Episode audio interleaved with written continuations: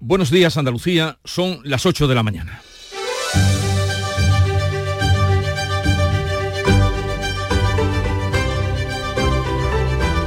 En Canal Sur Radio, La mañana de Andalucía con Jesús Vigorra.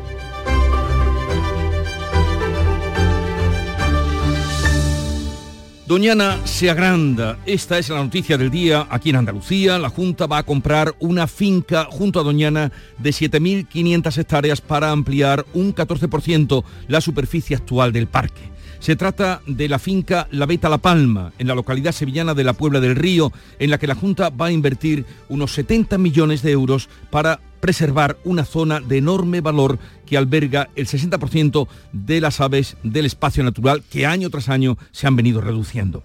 La justicia, por otra parte, reduce un año la pena a uno de los miembros de la manada al aplicar la ley del solo sí es sí, cuyo origen precisamente estuvo en esa violación múltiple de los Sanfermines. El auto puede recurrirse. La ministra Irene Montero culpa a los jueces y la parte socialista del gobierno dice que esta ley ya se corrigió.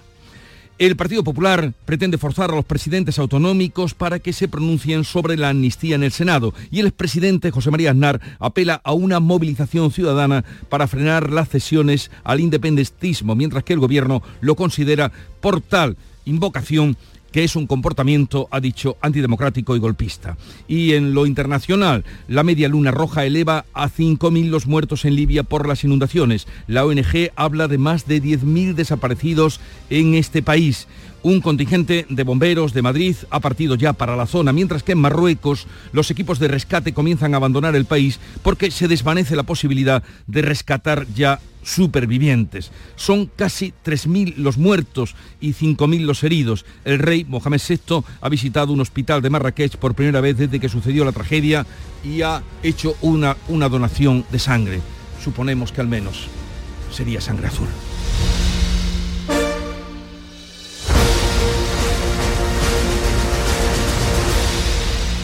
La mañana de Andalucía. Social Energy. La revolución solar ha llegado a Andalucía para ofrecerte la información del tiempo. Este miércoles 13 de septiembre llegan lluvias a Granada y Jaén. Meteorología va a activar avisos amarillos por chubascos tormentosos en ambas provincias entre las 2 de la tarde y las 10 de la noche. En las demás provincias los cielos estarán despejados. Las temperaturas máximas irán en ascenso en la vertiente atlántica y sin cambios o algo más bajas en el resto. Los vientos van a soplar variables flojos y de poniente en el estrecho. Únete a la revolución solar con Social Energy. Aprovecha la energía del sol, limpia y gratuita, y ahorra ya hasta un 90% de tu factura eléctrica. Disfruta de tu instalación llave en mano con primeras marcas y no pagues hasta noviembre. Pide tu cita al 955 44 11 11 o socialenergy.es y aprovecha las subvenciones disponibles. La revolución solar es Social Energy.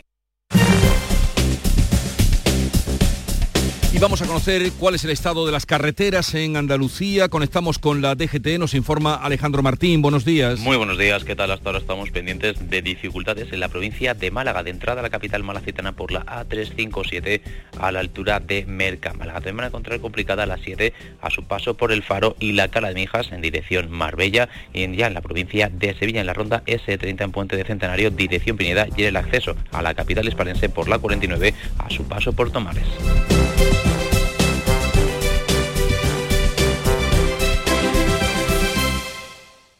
Caminante. Son tus huellas el camino y nada más. Caminante. No hay camino. Se hace camino al andar. Al andar se hace el camino. Y al volver la vista atrás, se ve la senda que nunca se ha de volver a pisar. Caminos Naturales de España. Elige tu camino. Ministerio de Agricultura, Pesca y Alimentación. Gobierno de España. En la página 3 del libro del bien vivir se dice que cuando viajas, no importa si recorres 30, 500 o 10.000 kilómetros, tampoco el destino. Lo que importa, quizá lo único, es con quién lo hagas. Con el cupón diario de la 11 puedes ganar hasta 500.000 euros de lunes a jueves y practicar el bien vivir. Cupón diario de la 11. Te toca bien vivir. A todos los que jugáis a la 11, bien jugado. Juega responsablemente y solo si eres mayor de edad. En Canal Sur Radio, la mañana de Andalucía con Jesús Bigorra. Noticias. Vamos a contarles cómo la Junta va a comprar la mayor finca privada anexa al Parque de Doñana para ampliar este parque nacional con 7.500 hectáreas más. Es una zona de enorme valor que alberga el 60% de las aves de este espacio natural. Manuel Pérez Alcázar. La finca Beta La Palma, en el municipio sevillano de la Puebla del Río, ampliará en un 14% la superficie actual del parque. Se trata de la mayor operación ambiental desde la ampliación de 1978. La operación de compra muy avanzada supondrá una inversión de 70 millones de euros con fondos de la Junta y de la Unión Europea. El presidente Juanma Moreno avanza que la intención es incorporar los terrenos al Parque Nacional que goza de la máxima protección. Creo que es una compra necesaria, es una compra que va a mejorar eh, sobre todo los humedales de Doñana, parte del parque natural, pero era privado y ahora lo que hacemos es introducirlo para que en el futuro sea parque nacional. La finca dedicada al cultivo del arroz y a piscifactorías naturales ha sido la despensa de unas 300.000 aves, el 60% del censo de Doñana. Agricultores y ecologistas respaldan la operación. El Gobierno y el PSOE también la valoran, aunque la vicepresidenta Teresa Rivera apunta que no ataja la desecación de los acuíferos. Una medida en la buena dirección que agradecerá seguro la biodiversidad y las aves insuficiente y lamentablemente con cero incidencia de cara a reducir la presión sobre el acuífero y la disponibilidad de agua y zona inundable. La Junta no aplicará la compra de terrenos en los cultivos de la zona norte que siguen pendientes de la proposición de ley de regularización que está tramitando el Parlamento. La ministra de Igualdad, Irene Montero, culpa a los jueces de la rebaja de la condena a uno de los miembros de la manada por la aplicación de la ley del solo sí es sí. Curiosidades de la vida. La norma se hizo precisamente a raíz de la violación múltiple de ese grupo de sevillanos a una mujer en los Sanfermines.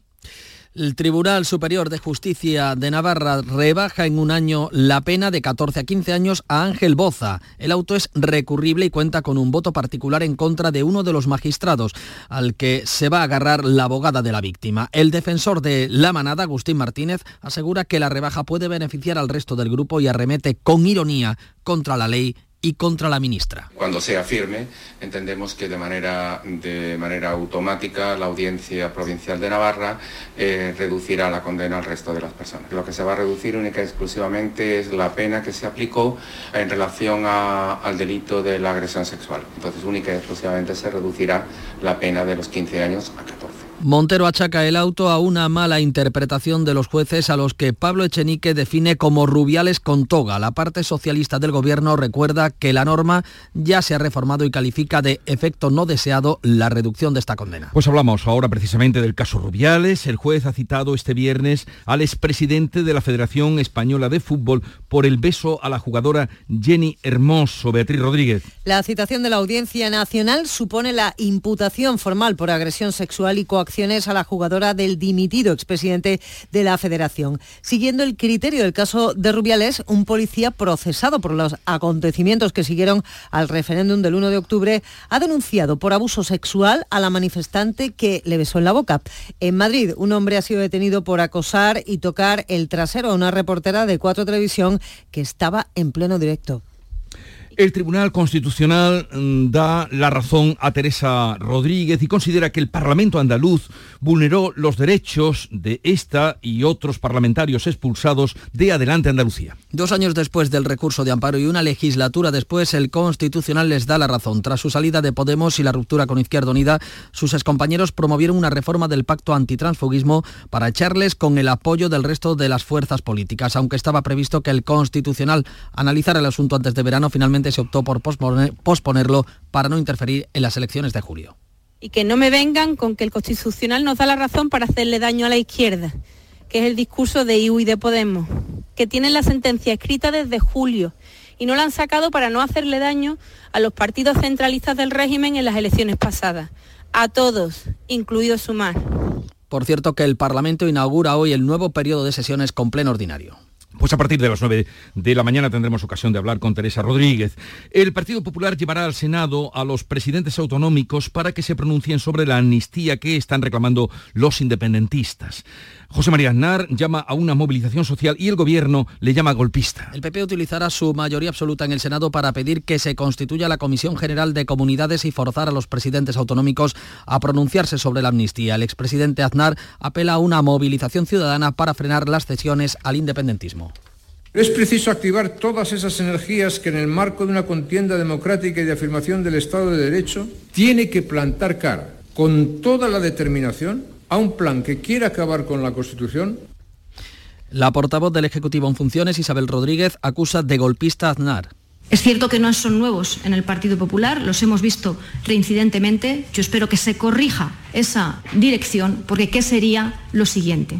La llamada a un alzamiento. El fundador del partido andalucista, Alejandro Rojas Marcos, ha pedido al presidente de la Junta que movilice a los andaluces el próximo 4 de diciembre para salvaguardar los derechos de Andalucía. Presidente, convoque una manifestación el 4 de diciembre próximo de la mano de todos los partidos políticos. Es verdad que mm, eh, los ciudadanos tienen que salir a la calle para reivindicar eh, causas que son justas y es verdad que Andalucía alzará la voz y alzará la voz en el momento que, sea más oportuno para hacerlo. 8, 11 minutos de la mañana. La mañana de Andalucía. Hambre de librerías, de bibliotecas, de devorar novelas y cómics. Hambre de bailar y ver bailar. Alimentarnos de teatro, de ópera, de zarzuela, de conciertos, de museos y exposiciones. Hambre de aplaudir. Hambre de renacer, de revivir, de reencontrarnos. Cantar, leer, escuchar, mirar, vivir. Emocionar, boca llena. Hambre de cultura. Ministerio de Cultura y Deporte. Gobierno de España. No todas las caídas son mala suerte. Tampoco pienses que esto no te puede pasar a ti. Planificar los trabajos en altura es la mejor medida de seguridad. Algunos golpes en la vida se pueden evitar. Si subes seguro, seguro que bajas. Instituto Andaluz de Prevención de Riesgos Laborales. Consejería de Empleo, Empresa y Trabajo Autónomo. Junta de Andalucía. En Canal Sur Radio, la mañana de Andalucía con Jesús Bigorra. Noticias. Hablemos ahora de las cosas de comer. La subida del precio del aceite de oliva imparable y de los carburantes vuelven a elevar la inflación en agosto. El IPC sube medio punto en agosto y se sitúa en el 2,6%. La subyacente que excluye los precios de la energía y de los alimentos elaborados sigue disparada en el 6,1 pese a bajar una décima. En Andalucía los precios subieron un 2,9%. El aceite de oliva virgen extra es el producto que más ha subido en los últimos 12 meses. Se paga casi 10 euros el litro y puede seguir subiendo con las reservas en las almazaras a la mitad de su nivel habitual. En Libia se cifran ya en 5.000 los muertos por las inundaciones y 10.000 los desaparecidos. Un contingente de bomberos de Madrid ha llegado esta noche para ayudar a los rescates. La tormenta Daniel ha sumergido bajo las aguas pueblos y ciudades en el este del país. Lo peor se lo ha llevado la ciudad portuaria de Iderna, inundada por el reventón de dos presas. No hay cifras oficiales, pero la Media Luna Roja habla de 5.000 muertos y 10.000 desaparecidos y Kim Jong-un, presidente de Corea del Norte, ya se vio con Putin. Ambos líderes se han encontrado por segunda vez desde 2019. Lo han hecho en el cosmódromo en el oeste de Rusia y han acordado el intercambio de armas y de tecnología militar. El líder norcoreano, Kim Jong-un, ha declarado eh, que apoya todas las decisiones de Rusia. Eh, se ha levantado ahora en una lucha santa, dicho, para la defensa de su soberanía y de su seguridad. Bueno, es un cosmódromo, es una base especial para que ustedes sepan eh, dónde se han visto. Bueno, los equipos de rescate españoles comienzan a abandonar Marruecos, donde se encuentran ya 3.000 muertos y 5.000 heridos en el terremoto. El rey ha hecho su primera visita a un hospital de los afectados. Viajando a la zona del epicentro del terremoto está el enviado especial de Canal Sur, José Luis Sánchez Achero. Buenos días, José Luis. Buenos días, Jesús. Pues sí, el rey Mohamed VI ya está en Marrakech y eso al principio cambia muchas cosas, sobre todo calmar un poco los ánimos que en según qué sitios ya estaban empezando a caldearse. Cuatro días ha tardado Mohamed VI en llegar a la zona del terremoto. Recordemos que hace 20 años en Alucemas tardaron el, rey tardó nueve días en llegar. Y aquí lo ha hecho cuando ya ha acabado el luto oficial de tres días que acabó antes de ayer. Su primera visita ha sido al hospital de Marrakech para donar sangre en un gesto que aplaudirán sus admiradores en un país donde su palabra está muy por encima de los, de, los demás. El hospital de Marrakech es donde están albergados muchos cientos de afectados por el terremoto. También él pasó a saludarlos.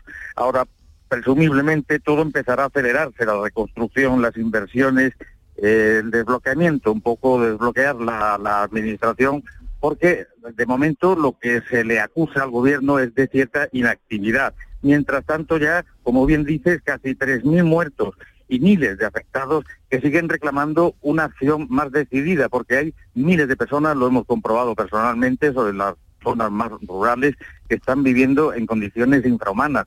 Eh, con un frío eh, terrible, ahora que se está acercando el invierno y sobre todo en las zonas más altas. Ayer estuvimos en una aldea de 200 habitantes donde eh, es una de las zonas que más nievan de Marruecos y tienen auténtico pánico al invierno porque se han caído prácticamente todas las casas y están durmiendo en tiendas improvisadas con, con lonas, con mantas, con sábanas.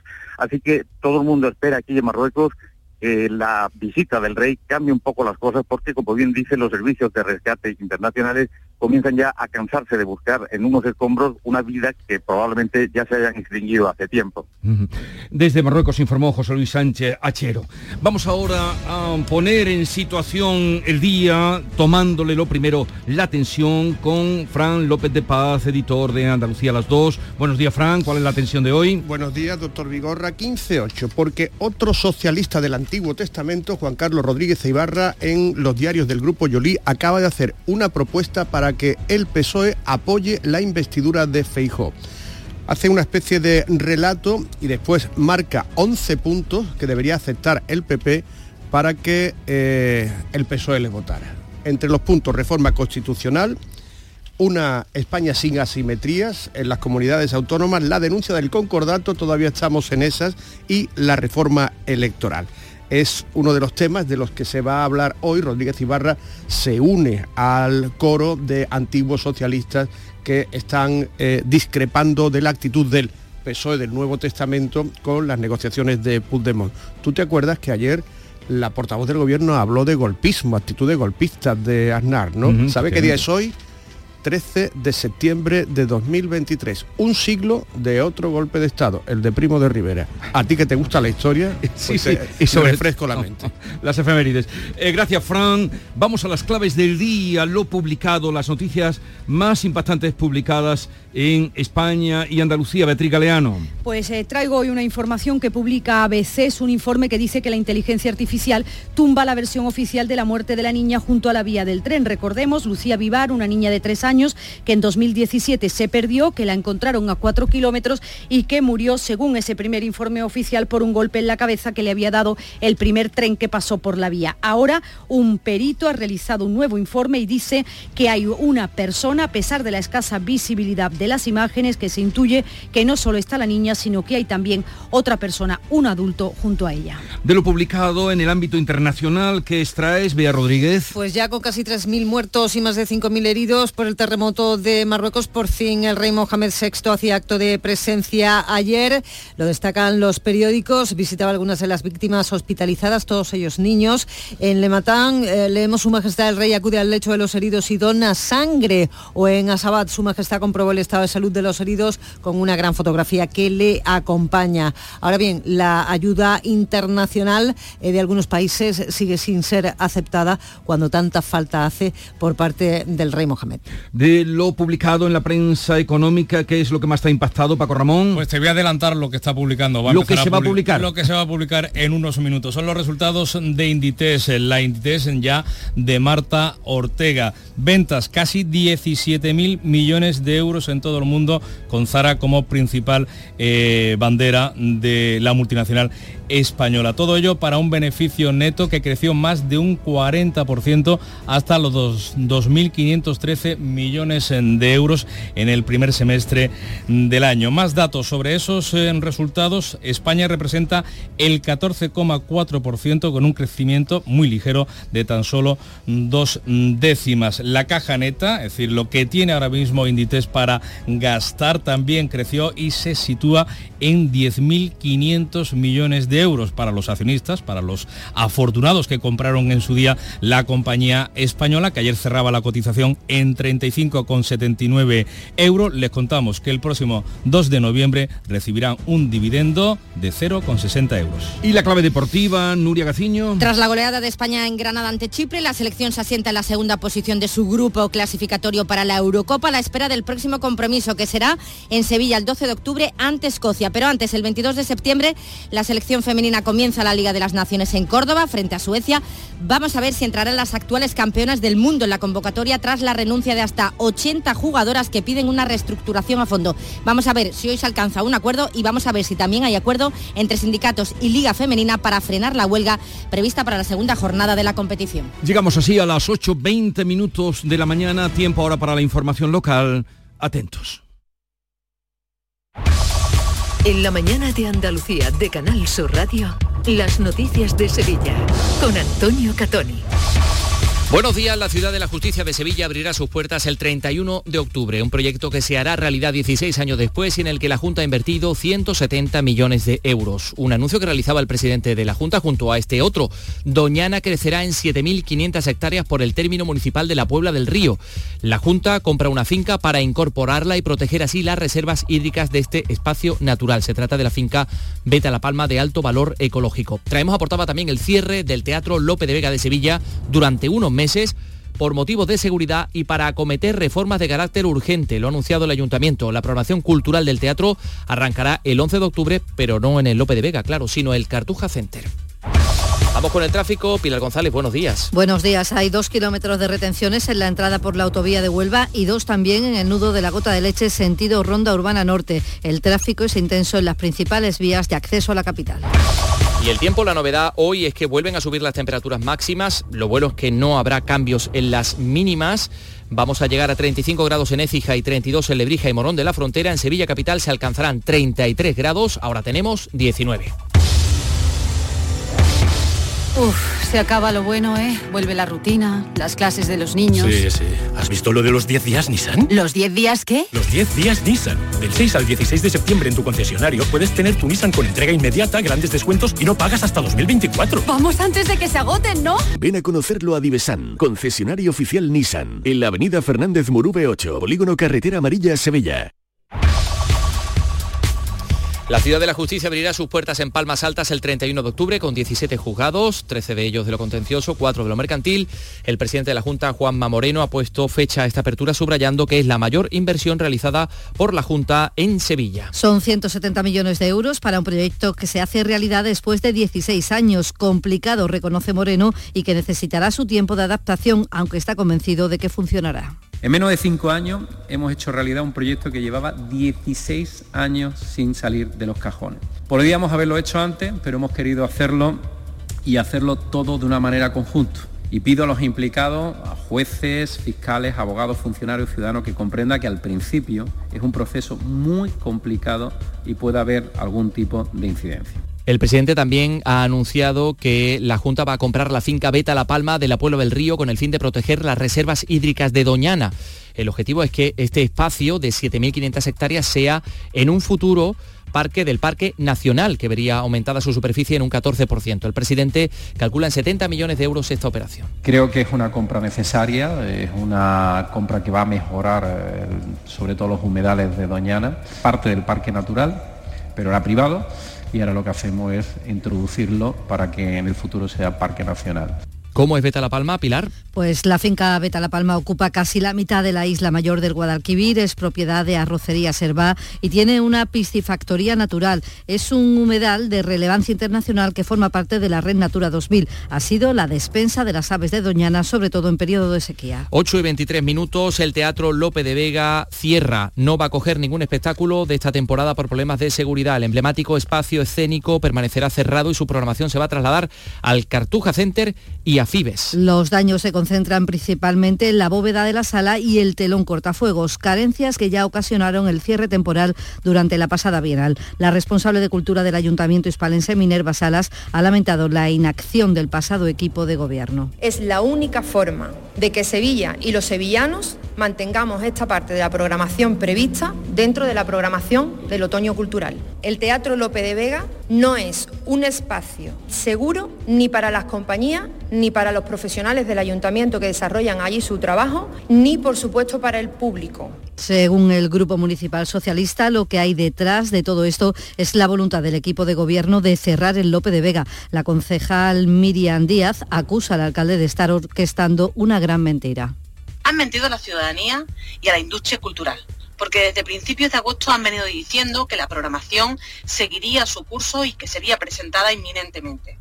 Hoy aportan un informe elaborado por el director técnico del teatro, que no es ni arquitecto, ni ingeniero, ni tiene competencias ni formación la programación incluye 44 espectáculos de música, danza y circo y como decimos se va a llevar a cabo en el Cartuja Center y en Fibes. Algunos de estos escenarios van a coger eventos relacionados con los Grammys latinos, algo de lo que hoy vamos a tener más noticias. El máximo responsable de la Academia Latina de la Grabación, Manuel Abud, está en Sevilla y esta mañana se va a reunir en el Real Alcázar con el presidente de la Junta y los alcaldes de Sevilla, Málaga y Granada. Pues eh, vamos a tener más noticias en el día de hoy, son las 8 y 25. Damas y caballeros, Dumbo el musical llega a Lago. Un espectáculo familiar que rompe barreras, donde la música, la diversión y la inclusividad serán los grandes protagonistas. Participa ya en el sorteo de plazas VIP y podrás llevarte un viaje con tu familia a París. Más información en lago.es. Bueno, pues vamos con la información deportiva, donde sorprende un tema extradeportivo. El Real Betis lanza un test de embarazo verde y blanco que permitirá saber a los futuros papás si viene de camino un nuevo aficionado bético. Si la mujer está embarazada, aparece en el test dos rayas de color verde. En fin. Y en los asuntos deportivos puramente, Antonio Camaño, buenos días. Hola, ¿qué tal? Buenos días. El Betis, eh, de la mano de la dirección deportiva que encabeza Ramón Planes, ha analizado la situación en los últimos días y definitivamente no va a fichar a nadie en estos momentos, salvo alguna urgencia de lesión. La nómina de centrales, por lo tanto, se queda durante estos meses con Petzela, Bartra y Chadi Riad, el chaval con ficha del filial. Todo hace indicar que se hará el esfuerzo en el mercado de invierno en enero por traer a un central. Y en el Sevilla, Fernando Reges afronta la que va a ser su última temporada en el conjunto hispalense. El brasileño cumplirá 37 años cuando termine la temporada y ya maneja la idea de dar un paso al lado para emprender nuevos desafíos. Gracias Antonio Camaño. Más cosas. Se ha presentado la portada de la feria del próximo año. Eh, representa el pabellón Mudéjar de la exposición del 29, la sede del Museo de Artes y Costumbres Populares. Su autor, el arquitecto italiano Davide Gambini. Es una composición bastante tradicional para una portada de la feria, o sea, con un cuerpo principal y dos torres laterales y el cuerpo principal tiene un poquito más de altura y todo el conjunto tiene mucha decoración de estilo eh, regionalista y eh, inspirado a la arquitectura mudeja. El alcalde José Luis Sanz ha anunciado que después de la feria habrá una consulta para que los sevillanos decidan si regresa a la feria en su versión reducida y el alcalde también ha pedido a la jueza que no se ejecute la sentencia en la que se establecía repetir las oposiciones de la policía local por la filtración de los exámenes, una, una ejecución que obligaría a dejar la plaza a 44 agentes. Este es un tema que al Ayuntamiento de Sevilla le creaba un problema importante de seguridad ciudadana. Saben que nos faltan casi 500 policías locales todavía, aunque ya este año hemos sacado 71 plazas, pero falta todavía mucho por hacer. Y la posibilidad o el hecho de quedarnos de golpe de un día para otro sin 45, 46 policías, pues crea un problema importante en la ciudad de Sevilla. Esta mañana, acto de entrega del primer avión de transporte militar C-295 que la India ha encargado a Airbus, el mismo avión que el Consejo de Ministros ha aprobado encargarle bueno, pues 16 aviones de este mismo modelo. Y el aeropuerto de Sevilla ha cerrado el mejor mes de agosto de su historia. Más de 717.000 pasajeros, es un 16,4% más que en la misma fecha del año pasado. Con estos datos, todo apunta a que la pandemia está más que superada, lo dice Sergio Millanes, director del aeropuerto. Hemos superado el 2020 por encima del 20% y el 2019 tenemos también una, cifra superior porque hemos hecho eh, en lo que va de año hasta agosto más de 5.200.000 pasajeros. La pandemia se está convirtiendo en un triste recuerdo, por suerte.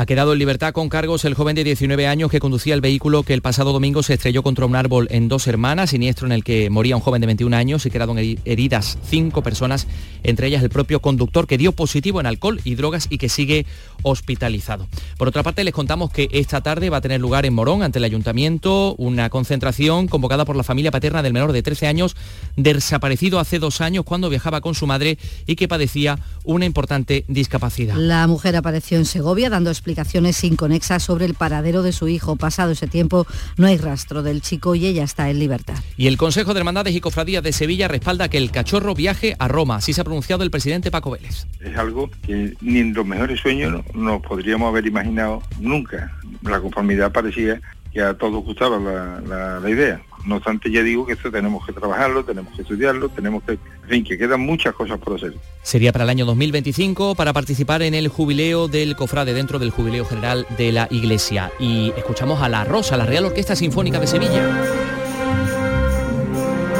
anunciado que pone a la venta su abono joven para la temporada que viene a menores eh, para menores de 30 años con un precio fijo de 60 euros para 12 conciertos del ciclo Gran Sinfónico.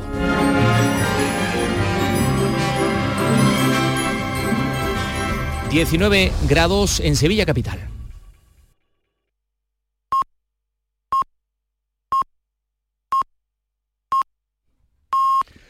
Andalucía son las ocho y media de la mañana.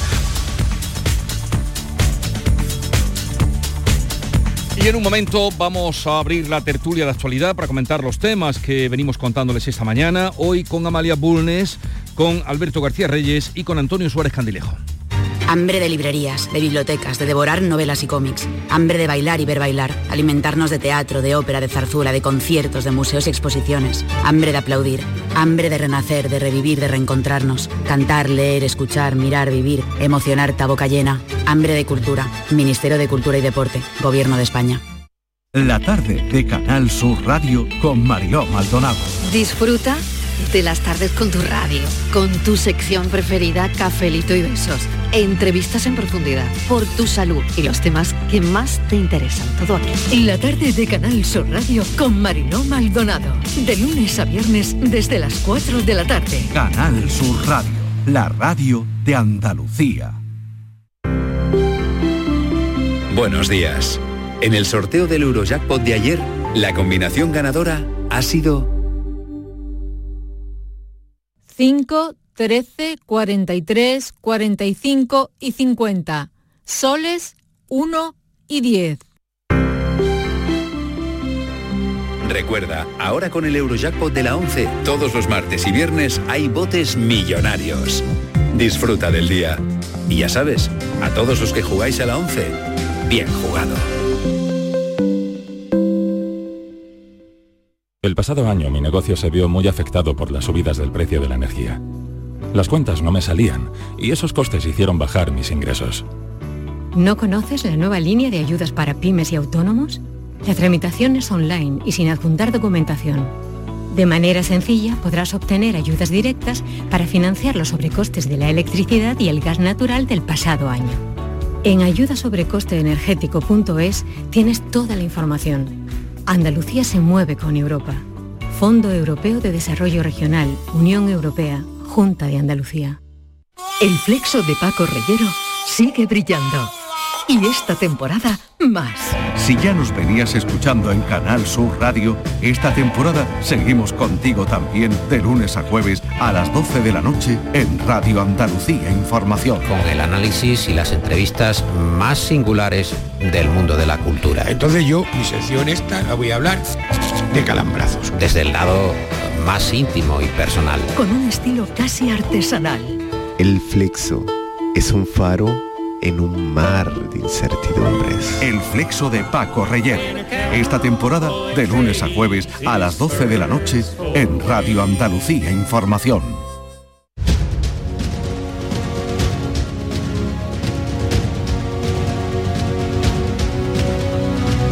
Esta es La mañana de Andalucía con Jesús Vigorra, Canal Sur Radio.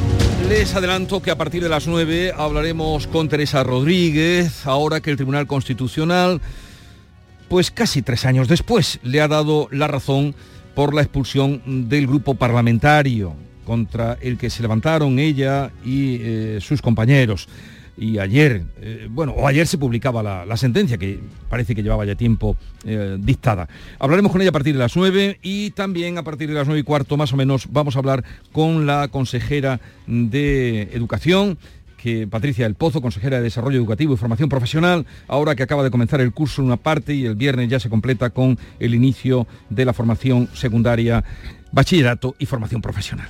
Pero vamos a comentar las noticias de hoy con Amalia Bulnes del diario El País. Amalia, buenos días. Hola, ¿qué tal? Muy buenos días, Jesús. ¿Qué tal estás? Pues nada, muy bien. Me alegro de verte. Aquí de, de paseo matinal, que sabes que me encanta cruzar el puente muy- de la barqueta agradable. por la mañana, muy agradable, muy agradable. Bien, pues a las cuatro y media, no, a las cinco de la mañana, cinco menos no algo. es tan agradable, ¿no? No, no, es agradable, pero cinco menos algo, no te puedes imaginar estos días, no sé por qué, la cantidad de gente joven, como todavía no han empezado la universidad o algo, Haciendo concur- deporte, ¿verdad? Está concurri- no, no, haciendo deporte no, que leche Ah, haciendo no. deporte. Ah, que están saliendo, que no de han la vuelto de casa, que no han vuelto a casa, de marcha. ya. Qué mayor estoy, fíjate, no había caído yo No eh, te puedes en que imaginar. la gente salía por, por la noche. Parece una fiesta. No sé si transita a esa hora eh, el puente de la barqueta Alberto García Reyes, eh, eh, director de ABC Sevilla. Buenos días, Alberto. Buenos días, ¿qué tal Jesús? A esa hora yo solo transito la sábana. Pero tal vez cuando Es salgas muy del raro pe- cogerme a mí. tal vez cuando salgas del periódico eh, porque está con no no os ¿Alguna- podéis imaginar. Alguna vez que he tenido que ir por la mañana muy temprano al periódico para algo, sí me he cruzado, los fines de semana sobre No. todo, sí me he cruzado a, a chavales jóvenes. Pero qué, qué, qué tiempos aquellos, qué tiempos aquellos, eh, Amalia, Digo. que nosotros hacíamos también esas cosas. Sí, porque oh, mira, venía yo ¿Qué lejos pens- quedan? venía yo pensando hoy, perdona que le robe tiempo a la tertulia, eh, digo, mira, voy a, voy a volver a coincidir con Alberto, creo que cerré la temporada y ahora ¿Ah, sí? Eh, sí, y mm, a mí con Alberto es que me unen, este es un señor director de, de la ABC de Sevilla, pero a nosotros nos unen los comienzos eh, Periodísticos. comunes que yo creo que son lazos que quedan para siempre. Y efectivamente hemos compartido O sea, algún cuando- que otro trasnoche. O sea Eso- que eso iba a decir. que- Unidos por el flamenco, sí, la Bienal, sí. Eh, bien, incorporamos también a esta mesa de charla Antonio Suárez Candilejo, director de Huelva Hoy y de Telonuba. Antonio, buenos días. Buenos días, ¿qué tal? Aquí estamos. Estamos muy animados, como ves. Eh, sí, yo no trasnocho mucho, eso lo dejamos para la juventud. E iba a decir que con buen tiempo, pero ya decir buen tiempo cuando sale el sol es como que no, ¿no? Eh, pero- Es mal tiempo, ¿no? Porque el buen tiempo sería que lloviese y tal, ¿no? Pero, pero bueno, eh, cielos despejados, lamentablemente, ¿no? Espera, espera, que dicen que hoy va a llover algo. Sí, sí. Dicen que hoy, por lo menos Sí, yo lo estoy diciendo dicen. porque me han dicho que, que Ojalá, así ojalá. va a Que ser. lo digan, Que- que que- invoques a la lluvia. Que así va a ser. A ver, tenemos una noticia en Andalucía, indudablemente que es la noticia del día y es como Doñana se va a agrandar. Esta es la noticia que el propio presidente de la Junta, Juanma Moreno, eh, soltaba ayer en un acto eh, convocado por eh, el aquí presente director de ABC de Sevilla. Eh, Allí dijo Juanma eh, que va a comprar la Junta una finca de 7.500 hectáreas, eh, aneja al Parque de Doñana y con lo que se va a garantizar también, sobre todo, las aves que vienen a, a Doñana. Eh, ¿Sabías algo tú eh, antes de, de- de que lo soltara el presidente? No, no. El presidente hizo tenía alguna intuición, algún input, pero no sabía exactamente de cuál era el, el asunto. Sabía que iba a decir algo sobre Doñana, porque habíamos hablado para preparar el foro, pero los foros estos se organizan eh, de una manera en la que el, el- el- el protagonista canta lo que le parece eh, y allí estamos solo los periodistas pendientes de, de lo De que diga. suelte algo. Sí, y la verdad es que fue muy sorprendente para todos. De hecho, se le, se le dio una ovación. El público que estaba, que era de todo tipo, empresarios, eh, gente de la cultura, eh, pues le dieron una ovación cuando hizo este, este anuncio. Que mm, analizado mm, desde el punto de vista político como jugada política, pues la verdad es que eh, a mí me parece mm, sinceramente un golpe de mano claramente de Juanma Moreno en un momento en el que está siendo muy criticado por el tema de Doñana, por la controversia de la ley de ampliación de regadíos, en la que yo creo que no ha estado hábil, aunque creo también que la oposición ha dicho cosas que son absolutamente inasumibles para el sentido común, como que, que Doñana se, se había secado por culpa de la ley de regadíos que está en el, en el Parlamento, como se va a secar Doñana por, por- por una cosa que está en el Parlamento. Puede que se seque más si se lleva a cabo, vale, ese debate es el que hay que tener, pero no podemos acusar, sobre todo cuando eh, ese, ese partido de la oposición, el PSOE, había sido el gobierno que durante 40 años ha dado la licencia de todos los pozos que ahora preocupan para el mantenimiento del acuífero. Oye, vamos a ponernos de acuerdo con un poquito de serenidad y vamos a arreglar esto, pero no convirtamos esto en, en un pugilato. ¿no? Y, y ahí, en ese contexto, el anuncio de Juanma Moreno me parece un golpe, eh, un golpe de mano, porque la inclusión de Beta La Palma en, en Doñana garantiza un humedal. Hay que tener en cuenta, Jesús, no sé si se sabe, si se ha contado bien, que el humedal de Beta La Palma es, es artificial. no es un humedal natural. Sí, es una piscifactoría. Eh, realizada por un empresario.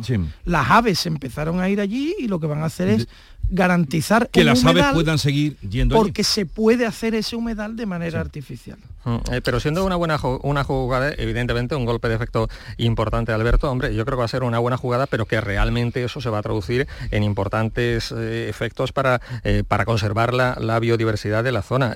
Yo creo que bueno pues hay una claro, claro claro pero hay unanimidad por parte de, de agricultores ecologistas empresarios todos ayer incluso formaciones políticas el PSOE bueno Juan Espadas dijo que le parecía algo positivo, ponía algún pero, pero bueno, dijo eh, que realmente era algo positivo. Lo que me llamó la atención poderosamente es que la ministra de Transición Ecológica, la señora eh, Teresa Rivera, parece que no le hizo mucha gracia este, este anuncio. Decía que bueno, que eso no iba a servir para eh, quitarle presión al acuífero 27, que tal, que pues Fíjate, Antonio, que la que propuso anexionar más tierras a Doñana fue ella. Mm, sí, precisamente, pero claro, como se ha adelantado la Junta de Andalucía, es de signo político distinto y ahora estamos en el follón, en el enfrentamiento, en el pim pam pum entre Junta de Andalucía y Gobierno Central, por aquello de la, de la famosa proposición de, para eh, atender eh, las demandas de la Corona Norte, parece que al Gobierno Central, al menos es mi, impresión, no le, no le ha hecho mucha gracia este anuncio. Pero yo creo que es positivo, los 70 millones de euros que va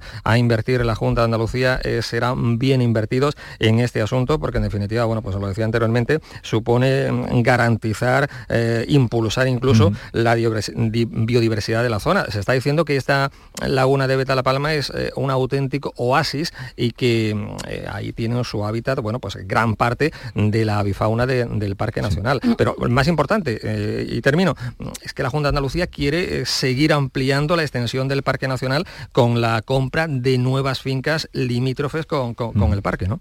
Sí, bueno, eso va a ser clave. Yo creo que ya, ya hemos dicho aquí eh, que la sequía derivada del cambio climático, no nos olvidemos también del origen de, la sequía, sobre todo ante los negacionistas, va a ser el gran reto de esta, legislatura. Yo creo que así lo ha entendido eh, la Junta de Andalucía.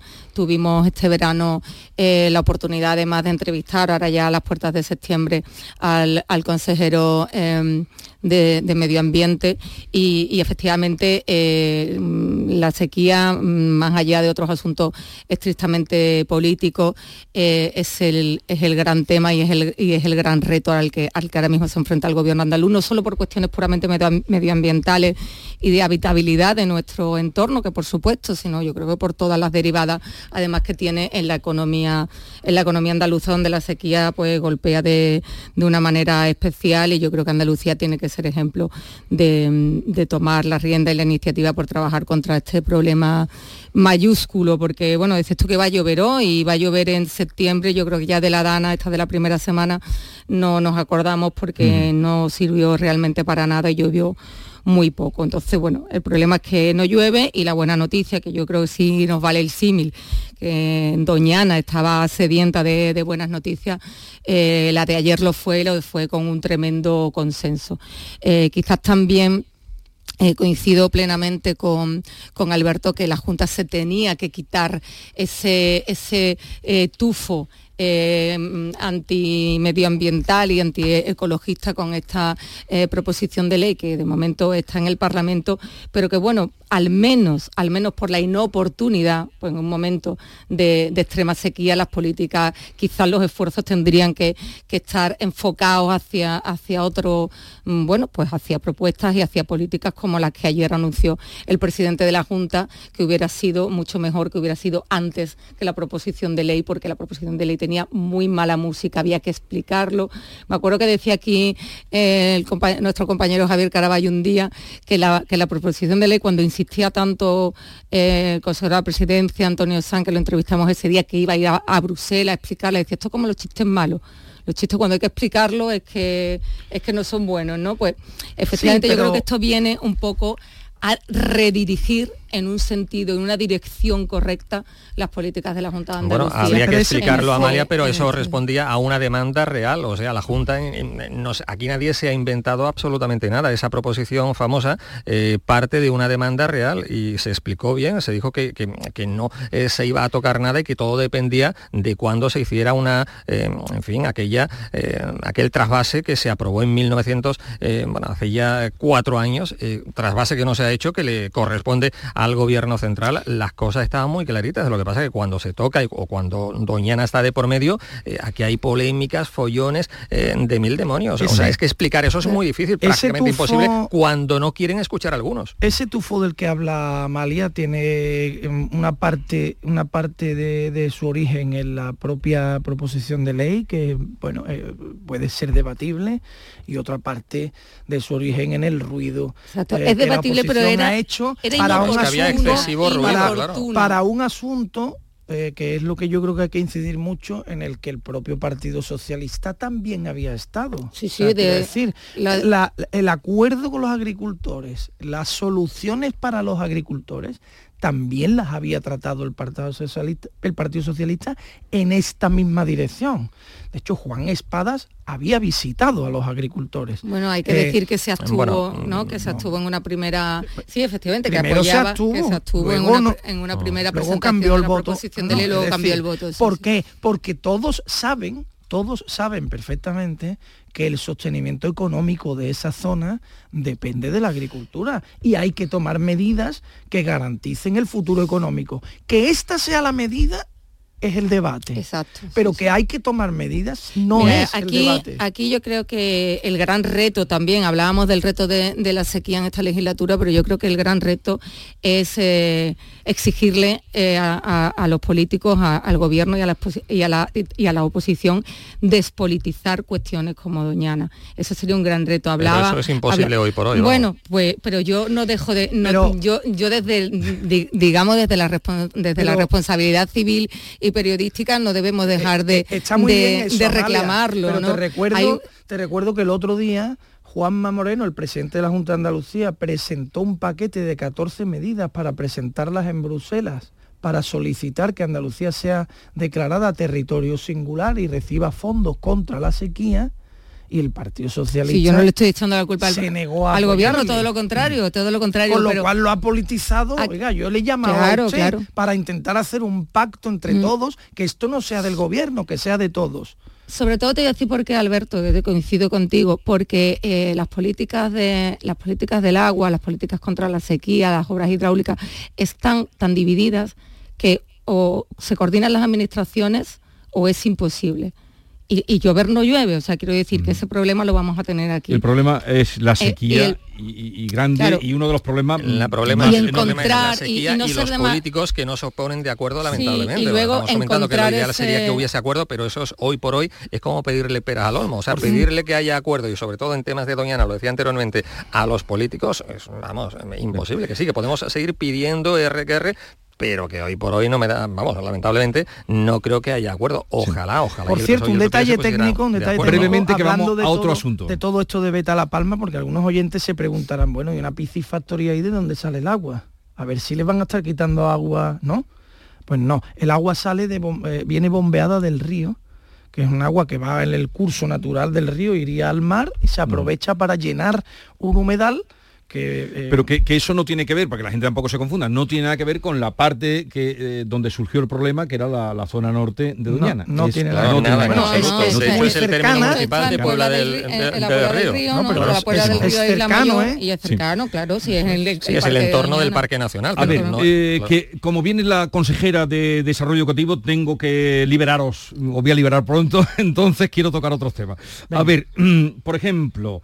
Eh, la rebaja de la pena para un condenado de la manada en virtud de la ley del solo sí es sí, que esto es una contradicción enorme, porque la ley del solo sí es sí, su génesis está precisamente a raíz de aquella barbaridad, atrocidad de eh, la manada, de los, el grupo de, sevillanos. Y ahora resulta, a la larga, que la ley que nació allí permite con bastante cinismo lo decía eh, el abogado de, ellos, diciendo que mm, agradeciendo y felicitando a la, ministra, en fin, y tal, por lo que habían conseguido. Ahora resulta que se le rebaja la condena. Bueno, esto yo creo que tenía que llegar, ¿no? Tenía que llegar y, y ha llegado. Desde, desde el primer día nos estuvimos preguntando eh, si, si- porque además es un símbolo, ¿no? Que sí, nos preguntábamos dos cosas muy importantes, ¿no? Con, con los fallos garrafales que han convertido una ley que podía ser eh, positiva, pionera y ejemplo en- de este país en, el resto de, de su contexto europeo y, ha devenido en un, en un desastre mayúsculo. Nos preguntábamos dos cosas. ¿Cuándo reincidirá, perdón, cuándo reincidirá el primer eh, escarcelado con- por consecuencia de los fallos de esta ley? Y segundo, ¿cuándo se producirá un símbolo catastrófico como es que uno de los eh, condenados por una sentencia judicial, además que decías tú que la ley, la ley nace, esta ley nace como respuesta a una sentencia judicial inicial que fue a todas luces insuficiente para, para buena parte de la sociedad española, que indignó a buena parte de Y la un sociedad. movimiento social Claro, porque enorme. consideraba que era eh, abuso y no agresión sexual lo que habían cometido eh, lo- los miembros de la manada con, con la chica eh, de, que estaba en, en los Sanfermines. Entonces, cuando la sociedad española se revuelve contra una sentencia judicial que, mm, que provoca o que impulsa un cambio en las leyes y, y esto se convierte bueno, es que este- es que es que si no fuera tan si no fuera tan grave y tan triste eh, parecería una broma no Em, yo creo que no deja de ser, mm, vamos, deja de ser simbólico porque es verdad que se le reduce de 15 a 14 años, yo tampoco quiero perder el norte, ¿no? Para ponerlo en contexto, no es una sentencia firme, lo va a recurrir la abogada de la víctima de la manada, que ya lo ha dicho, pero es un desastre simbólicamente, políticamente. A ver, y, aquí- y efectiva- y- y- y además digo, Irene Montero, no sé cómo ayer, no se metió debajo de una manta. Y, y no y no vuelve a, a salir porque es que otra cosa no se Es que entiende. precisamente eso es lo que no se entiende, es que llevamos más de mil, mil delincuentes sexuales que se han visto beneficiados por esta, en fin, esta eh, ley y, y, sin embargo nadie asume la más mínima responsabilidad. No olvidemos que en su día, bueno, decía ayer la ministra portavoz del gobierno que esta ley fue aprobada por nuestro país. No, no, la ley fue aprobada, eh, partió como todos conocemos de, de- de Podemos, fue aprobada con entusiasmo en su día por parte del PSOE, en definitiva por un gobierno de coalición. En su día cabe recordar que el propio presidente del gobierno ahora en funciones, Pedro Sánchez, vino a decir que era un hito histórico eh, en toda España. Y claro, llama la atención y es indignante que hoy por hoy nadie haya asumido la más mínima responsabilidad con todo este desaguisado, ¿no? Aquí hay dos cuestiones eh, que para mí son eh, muy rotundas y que hay que decir sin ambigüedades. ¿eh? Nadie en este país ha hecho más daño a la causa de la igualdad y del feminismo que la que se inviste como superfeminista ministra Montero. Nadie. Todavía nadie le ha hecho tanto daño a esa causa tan noble y tan necesaria. Nadie. Solo ese detalle eh, en un país normal, con un Partido Socialista normal, habría provocado que esa ministra estuviese hoy ya en su casa desde hace mucho tiempo. Porque es muy duro, muy duro lo que esta señora ha provocado en la sociedad española. Esa ley se creó y se denominó en un, en un primer momento ley contra la manada. Se le podrá llamar hasta justicia poética a esto, qué triste justicia poética. ¿eh? Que la ley que ella inventó contra la manada, sin tener ni pajolera idea, de- ni, ni un solo fundamento jurídico, como bien le dijeron todos los órganos jurídicos que intervinieron, desde el consultivo hasta el último abogado de pueblo, ¿eh? y ella no escuchó a nadie, a nadie, porque esta gente cree que está, vive en un mundo superior, moral. ¿eh? Ella no escuchó a nadie, a pesar de todas esas advertencias, tiró hacia adelante, sin ningún fundamento jurídico, insisto, y sin, y sin la menor idea, con un, con- con un proyecto que ataca, que ataca a las mujeres. Y se demuestra, y voy a la segunda parte, en que hace muy poco en Dos Hermanas, un señor que se eh, había beneficiado de la rebaja de condena del sí es sí, atacó a una mujer, y con que ahora un miembro de la manada, de esa infamia que por cierto me duele cada vez que se dice que son sevillanos, me duele, porque no, porque me duele y ya Hombre, está. porque, ¿eh? porque, porque no nos representa. Porque eso es una infamia. ¿eh? Hayan rebajado un año, sí, es de 15 a 14. Bueno, tampoco. Sí, pero no, no, mire es usted. terrible, es no, mire usted. No, mire usted. Y, y lo que Mm. significa, y el símbolo. Es lo que y que encima, y con claro. esto termino, Irene Montero salga ayer a decir otra vez No, que la no culpa es más. de los jueces y que esa ley la, eh, eh, la hemos eh, hecho los españoles. Oiga, mire usted, a mí no me eche usted la culpa de sus miserias. A mí no. Yo no sé si recordáis, además estaba yo aquí, Jesús, contigo en, en una tertulia como hoy, viendo, tenemos aquí para que los oyentes se hagan una idea, unas pantallas delante donde ve- vemos en directo las comparecencias cuando hay pleno en el, en el Congreso, cuando se, se re- reforma finalmente, después de tantos meses, eh, mm, ahí atrincherado el gobierno sin, sin dar un paso al frente. La soledad de Irene Montero en su escaño, eh, no sé si te acuerdas, Jesús Sí, sí, sí. la absoluta soledad y que esa señora es como no como el que va en contramano y piensa que va todo el mundo que, que- que es el único que va en la dirección correcta y va todo el mundo eh, y va todo el mundo en contramano mm, mm, perdón porque lo vuelvo a repetir por la redundancia. Eh, ese atrincheramiento eh, de posición Viene- es, es eh, Viene, viene Muy de la sola, es una cosa sola, pero- pero, es una cosa de, de verdad inexplicable Eh, Amalia, para mí Viene de la más absoluta ignorancia, que lleva a su vez a la más absoluta soberbia. Exacto, viene de una soberbia, y so- pero, pero también mm, la, la verdad es que para mí es inconcebible. O sea, Y no, y humanamente, que- aguante es ahí, que esté inconcebible y aguantando que- ahí. y que, Y que aguante na- y que ahí. aguante- no, pero- Porque además el, pro- el gran problema, lo, lo comentaba Alberto eh, antes, es el pat- la patrimonialización de, mm, del feminismo, la, patri- la patrimonialización de ciertas ideas y de ciertos posicionamientos políticos que no son patrimonio, bueno, ni de Podemos, pero ni de Irene Montero, porque es que hasta, hasta su propia compañera Ni- eh, Yolanda Díaz... Ni por abundar eh, en eso, ni de la izquierda ni tampoco. de la izquierda ni de la derecha. Son cuestiones es. que no, eh, no deberían nunca estar pol- politizadas, deberían estar por encima Por de la política, por encima de la política. Es más, a Irene Montero ahora mismo no la han, no la, no- a día de hoy, lamentablemente sigue siendo eh, ministra, pero eh, no nos olvidemos de lo que pasó de cara a, a las listas de, de sí, Sumar pero y a la integración de minuta, Podemos. pero- pero, bueno, Amalia, quiero decir, perdona, pero que eso esta fue- señora, que es que ni en su partido. Que por cierto, Mm, por Es que hacer un es que salto en su- mortal de es que tema, la soledad de Irene Montero veremos es La soledad era eso. Por cierto, Absoluta. por hacer un salto mortal a otro tema que tiene que ver, veremos cómo afecta eso que tú acabas de decir a la soledad en la que su propio conglomerado ha dejado a Irene. Montero a las votaciones de investidura. ¿eh? Ya veremos. Sí, pero ahí la vemos Veremos. muy sola, todo No, lo que pero- queramos, pero todavía la vemos de Sí. ministra en funciones y no sé yo si en caso de que Pedro Sánchez, como todo parece indicar, vuelva a ser presidente del gobierno, sea con la investidura, yo no sé si le tendrán pensado algún que otro alto cargo para, para mantenerla, porque hombre, yo no la veo tampoco No, que la hayan de ninguneado mucho. Sí que de ministra, Hombre, nadie la ha cesado.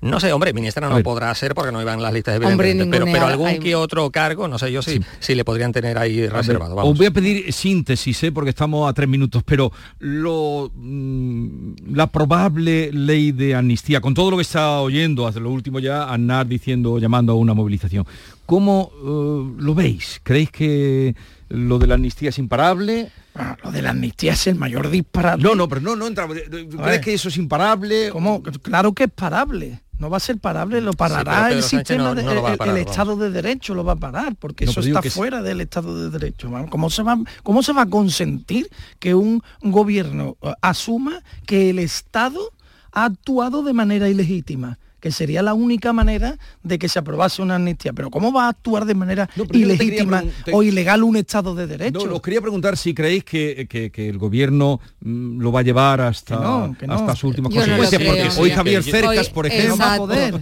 Mira, veníamos, escribe en no. el país. veníamos hablando, veníamos hablando antes de entrar a la tertulia Jesús. Yo lo primero que le he dicho, le digo, has leído a Javier Cercas porque yo coincido coincido con él, yo niego la mayor, o sea, yo eh, espero, será, será a lo mejor por una, por un, eh, desideratum, ¿no? Pero mm, yo no creo que, mm, me niego, ¿no? A creer que, que- eh, Pedro Sánchez y el gobierno, porque además que no es ni fácil, ni posible, ni viable, ni... Pero por ni- eso no va a poder ser, no porque él no quiera. no, podrá ser al final, pero Yo lo efectivamente, como dice Alberto, eh, Pedro Sánchez hoy por hoy sigue con el tema. ahí. No, a él no le hemos oído, ¿eh? A él no lo hemos oído, A él no ¿eh? le hemos oído. está- No, pero todo hace indicar que el tema sigue hacia adelante. Pero bueno, y el todo parece indicar es como lo que eh, decía Bueno, vale, antes de- pero ya hemos tenido otros muchos ejemplos La donde Pedro Sánchez es especial a capaz Bruselas. de Se ha hacer lo que sea por seguir en la poltrona se ha y no reculado sería una novedad, yo creo que se ha reculado bastante después de la desafortunadísima Pero ver, foto Amalia, de Yolanda no, Díaz la enviada especial se- a Bruselas. no no se eso es terrible se he dicho que se ha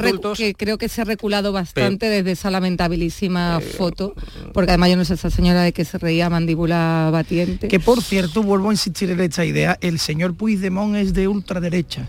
Sí, y ella Sí, es sí, sí, comunista. pero- yo no claro, sé de qué pero- para Moncloa es un progresista Como decía. Mario Benedetti, ¿de qué se ríe, señor ministro? ¿De qué se ríe? Un poema de, de Mario Benedetti.